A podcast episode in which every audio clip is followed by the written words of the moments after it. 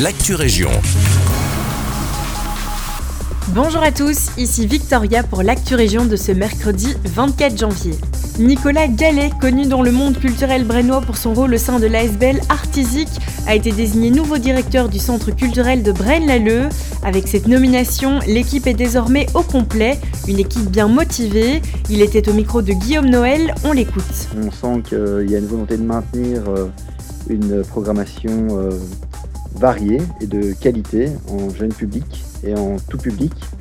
Mais on sent aussi qu'il y a une volonté générale euh, de proposer de nouveaux projets, par exemple des activités à l'extérieur de l'institution, euh, pour aller à la rencontre d'un public euh, qui euh, ne connaîtrait pas encore les activités du centre culturel. Pour rappel, le dossier de la commune brennoise a passé plusieurs années entre les mains de la justice.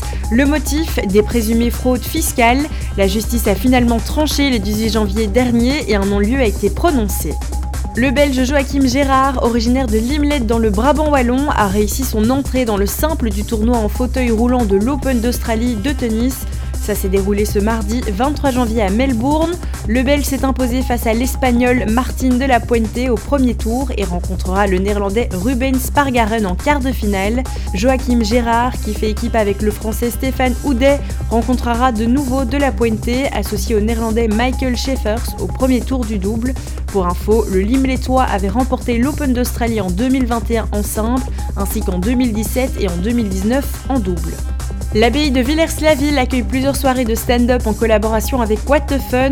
What the Fun met les comédiens prometteurs en avant en organisant de nombreux événements en fédération Wallonie-Bruxelles. C'est dans la salle romane que se succéderont sur scène six artistes belges avec leur propre style.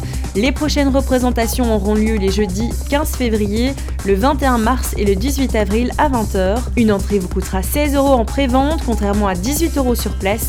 Pour toute réservation, ça se passe sur le site de l'abbaye de Villers. C'est la fin de cette Actu Région, merci de nous avoir écoutés.